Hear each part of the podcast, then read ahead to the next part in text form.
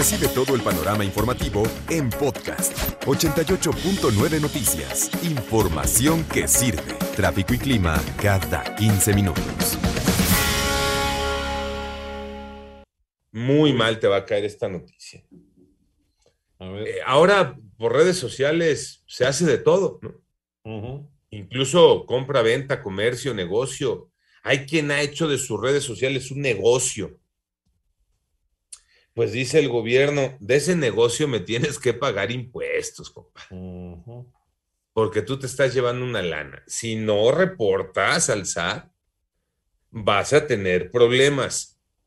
María Inés Camacho, ¿qué nos cuentas, Marínez? ¿Cómo estás, Alejandro? Muy buenos días. Buenos días también al auditorio.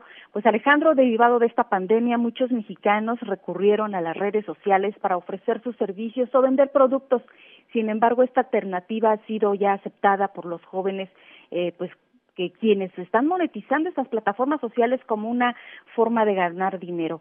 Esto no tiene nada de malo siempre y cuando las ventas sean esporádicas o que se trate de productos o cosas usadas hasta cierto monto pero cuando ya es seguido y no se ha notificado al Servicio de Administración Tributaria, entonces se cae en una discrepancia fiscal que puede ocasionar una multa de hasta 30 mil pesos, como lo explicó a 88.9 Noticias Jesús Rodríguez Ambriz, presidente de la Asociación Mexicana de Contadores Públicos. Lo escuchamos.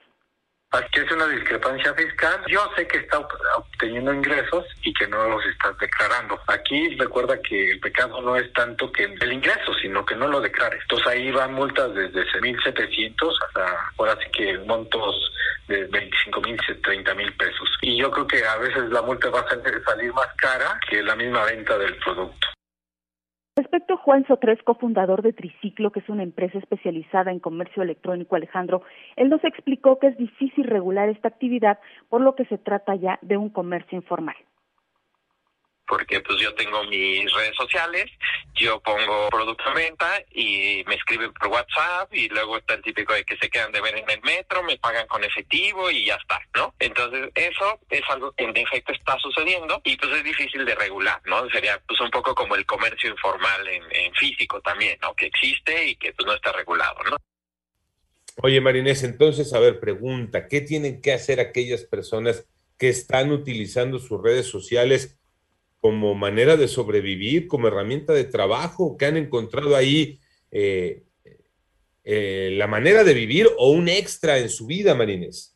Vamos a escuchar, si te parece, Alejandro Jesús Rodríguez, que él nos conteste repito, si son ventas este, esporádicas, si es una, si hice una venta una vez al, al, año, pues no, no hay necesidad. Pero si, yo ya lo tomo como un, un ingreso adicional, hay que declararlo, porque a final de cuentas, o la plataforma o el banco me va, le, va, le va a notificar al SAT y el SAT va a tener los datos para poderme requerir por una discrepancia fiscal. Y Juan Sotres nos dice quiénes recurren más a la venta en redes sociales. Definitivamente las mujeres, por mucho. Lo que pasó es que se digitalizó eh, comercio que siempre ha existido, que pues venía de un poco de venta por catálogo, de venta con las amigas, de si ay, tengo una amiga que hace unas mermeladas súper ricas y entonces yo me dedico a venderlas y así. Alejandro, el panorama que yo te tengo esta mañana. Les decía que la noticia iba a caer de peso, Marines. Iba a caer de peso porque mucha gente está encontrando ahí la manera de sobrevivir, se quedó sin chamba por la pandemia, encontró la manera de hacer negocio y ahora les van a caer. Ya lo advirtió el SAT y es que por todos lados está el atorón.